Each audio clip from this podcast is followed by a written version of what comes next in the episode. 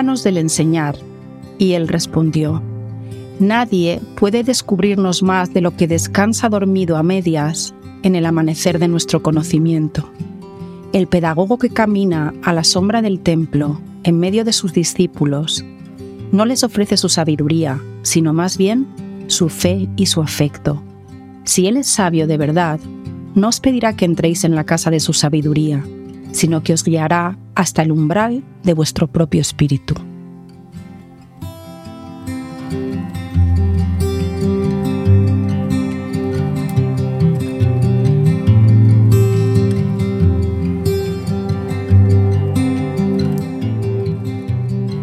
Hoy me gustaría compartir con vosotros el origen y la evolución del Enneagrama. El Enneagrama hoy se conoce mayoritariamente como un sistema tipológico que describe nueve tipos de personalidad. Este sistema en realidad es muy reciente y de hecho sigue evolucionando, sigue recibiendo nuevas em, incorporaciones, nuevas visiones, perspectivas, con lo cual está en un momento muy interesante porque sigue, sigue desarrollándose de donde toma este conocimiento, este sistema tipológico, es muy, muy antiguo. Se remonta a más de 2.500 años. Ni siquiera se conoce exactamente, se especula que podría ser Babilonia, pero no se conoce el, lugar concreto. Y este, este mm, cuerpo de enseñanzas espirituales y este símbolo tiene que ver con unos planteamientos de la Grecia clásica que lo que intentan describir o explorar, entender es nuestro lugar en el mundo. ¿Quiénes somos? ¿Por qué estamos aquí? Eh, ¿Qué sentido tiene todo esto? ¿Cómo, ¿Cómo se despliega? Están tratando de plantear una cosmovisión. Y está todo, todo lo, de lo que hablan está muy conectado con las ideas de Pitágoras, de la Grecia clásica, de Platón, de los neoplatónicos. Entonces, el símbolo en sí consta de tres partes. Una de ellas es el círculo, y el círculo hace referencia al concepto de unidad, de totalidad, de que la existencia se origina y es, en definitiva, en esencia, una.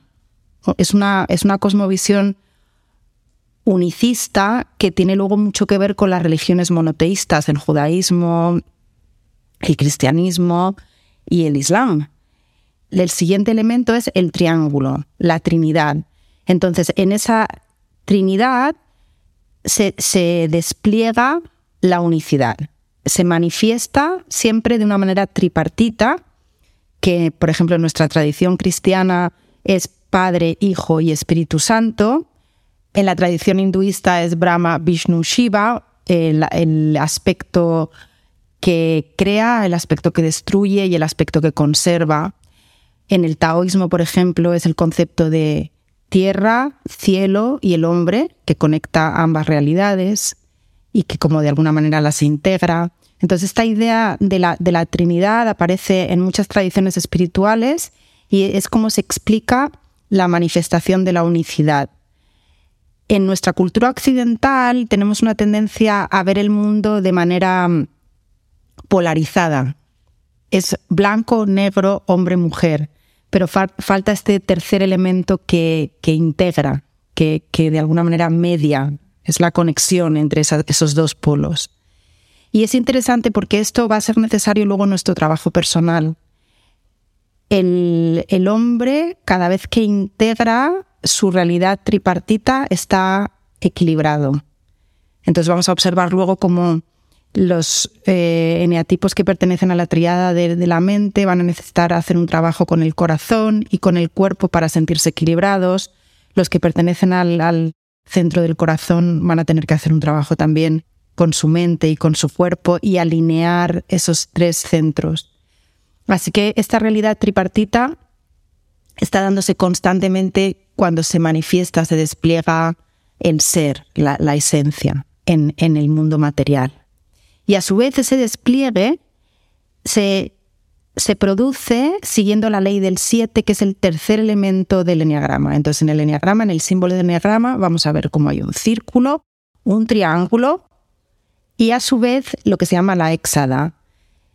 Este tercer elemento hace referencia a la ley del 7, que es una ley que se cumple cada vez que se despliegan procesos. Entonces, por ejemplo, lo observamos en nuestros, eh, en nuestros días de la semana. La, la semana transcurre en siete días, en nuestra escala musical. Y entonces es la manera en que observamos que se van produciendo los procesos, porque nada en, en la realidad manifestada es estático, está siempre evolucionando, transformándose en proceso. Así que el, símbolo del diagrama habla de, estas mm, verdades tan profundas como el ser, el uno, se manifiesta y se despliega. Este conocimiento es descubierto por Gurdjieff, que funda un grupo, se, se, juntan una serie de buscadores espirituales en un grupo que se llamaba SAT, Seekers After Truth, y deciden que van a ir a explorar como a las lugares de, donde hay un conocimiento antiguo que se ha ido perdiendo y van viajando por Egipto, Afganistán, Grecia, India, Tíbet y se van reuniendo periódicamente para poner en común sus descubrimientos. Y en uno de esos viajes, Gurdjieff se topa con el símbolo del enagrama, lo trae al grupo y empiezan a, a dar formación a utilizarlo como, como herramienta de, desarrollo espiritual. En ese momento hemos visto como todavía no es el sistema de tipología de personalidad, es, se utiliza el, símbolo y todo el conocimiento esotérico y, espiritual que, encierra para guiar a los, a los aspirantes espirituales a comprender de qué manera se, desconectan de su, de su ser esencial. Entonces, se observa como hay una serie de patrones que repetimos para adaptarnos a la vida, para sentir que estamos en un cierto control, para manejarnos estrategias adaptativas que se, se pueden explicar en términos de patrones, se repiten siguiendo una cierta coherencia, pero en ese momento esa, es la exploración, entender de qué manera me desconecto de mi esencia, de la totalidad, de esa unidad a la que pertenezco, y al sentirme separado de ella, utilizo determinadas estrategias adaptativas para manejarme en el mundo. Es casi como de qué manera mi yo falso, lo que se llama ego en el mundo espiritual, o sea, en el mundo de, la, de la búsqueda espiritual hoy en día, y que, que está como muy, muy criticado. Y para mí es importante crear un, equilibrio y entender que, nuestro ego es la manera en que nos adaptamos y nos movemos por el mundo y que es importante conocer cómo lo hacemos y respetarlo, honrarlo y por supuesto equilibrarlo. Pero en ese momento el foco es este impostor, este ego, cómo utiliza eh, sus estrategias para, para adaptarse en el mundo y se desconecta de su verdadera naturaleza, que es una naturaleza espiritual.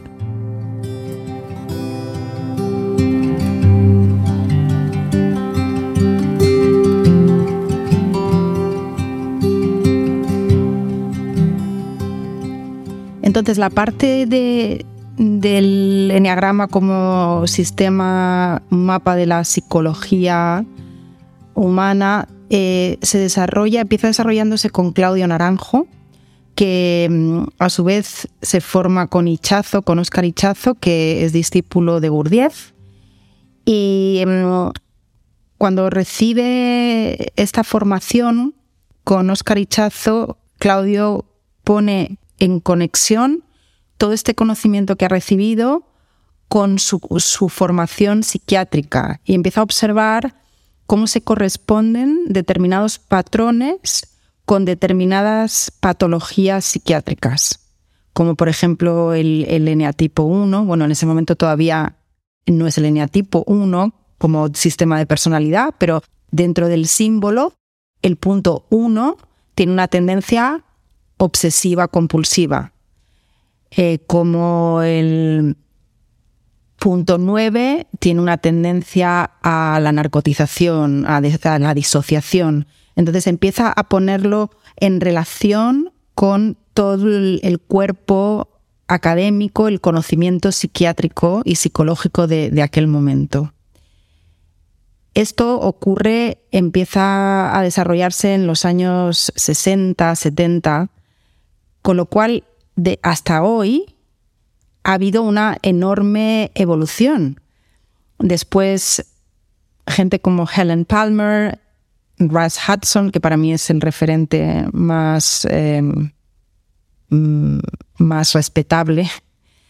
Eh, gente como Beatrice Chestnut, que incorpora, empieza a hacer mucho hincapié en, en cómo afectan los instintos y en cómo dan color y matizan a cada eneatipo todas estas personas han ido contribuyendo con distintos eh, con distintas aportaciones de acuerdo al momento eh, al momento histórico sociocultural. Eh, Helen Palmer por ejemplo ella mm, hace un trabajo con la infancia poniendo en relación cómo cada eneatipo desarrolla unas determinadas estrategias adaptativas en función de su experiencia temprana, su, experiencia infantil, que por ejemplo yo no comparto en el sentido de que uno nace con ese temperamento, con esas tendencias, y es el contexto, las circunstancias biográficas, lo que hacen es simplemente darme el terreno en el que yo me adapto con lo que traigo. El planteamiento de algunos de estos autores es que las experiencias tempranas, las circunstancias infantiles, hacen que yo me adapte de una determinada manera. Es como el exterior afecta a mi interior. Yo lo veo absolutamente a la inversa.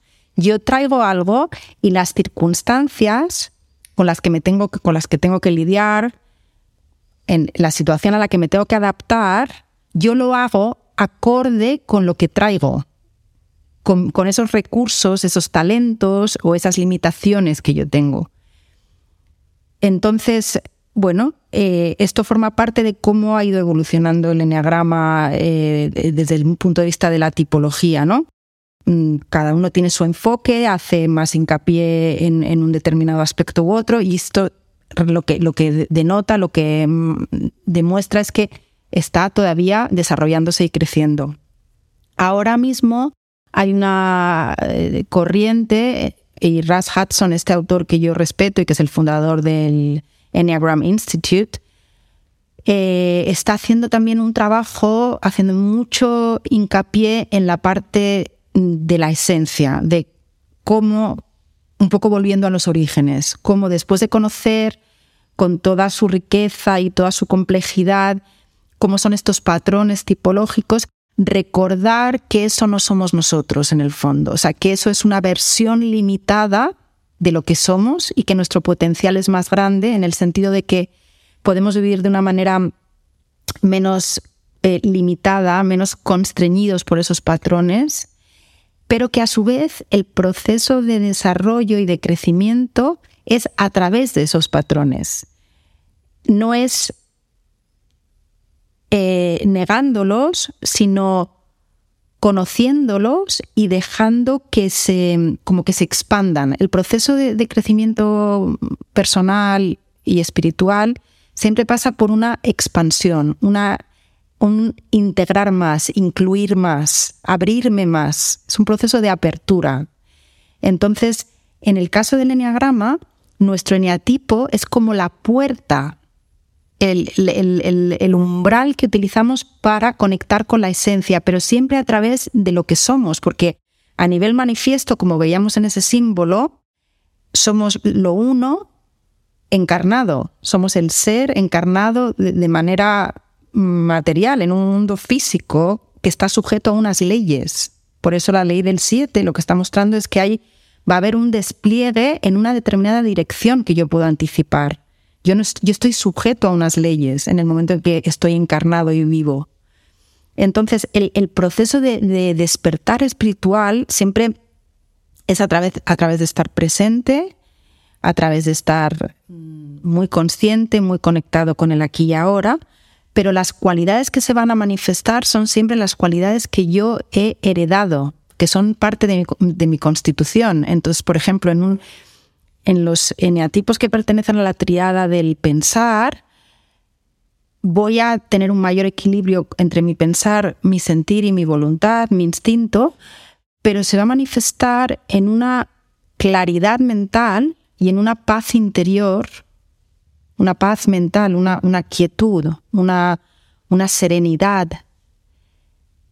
En el caso, por ejemplo, de, de, los eneatipos pertenecientes a la triada del corazón, ese despertar, ese, ese conectar con la esencia, va a ser más a través del corazón, de una experiencia de compasión, de ecuanimidad, de conexión.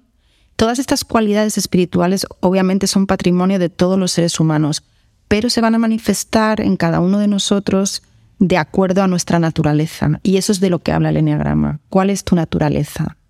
Que es el planteamiento griego, conócete a ti mismo, quién eres y qué has venido a hacer aquí, en el sentido de de qué manera puedes contribuir, cómo tus talentos, que también es una parábola de la Biblia, ¿Qué vas a hacer con tus talentos? Se te han donado una serie de talentos diferentes al de, al de la persona que tienes al lado y tu responsabilidad como ser humano es desarrollarlos y compartirlos, contribuir con ellos al mundo. Y es de lo que habla el Enneagrama, en definitiva.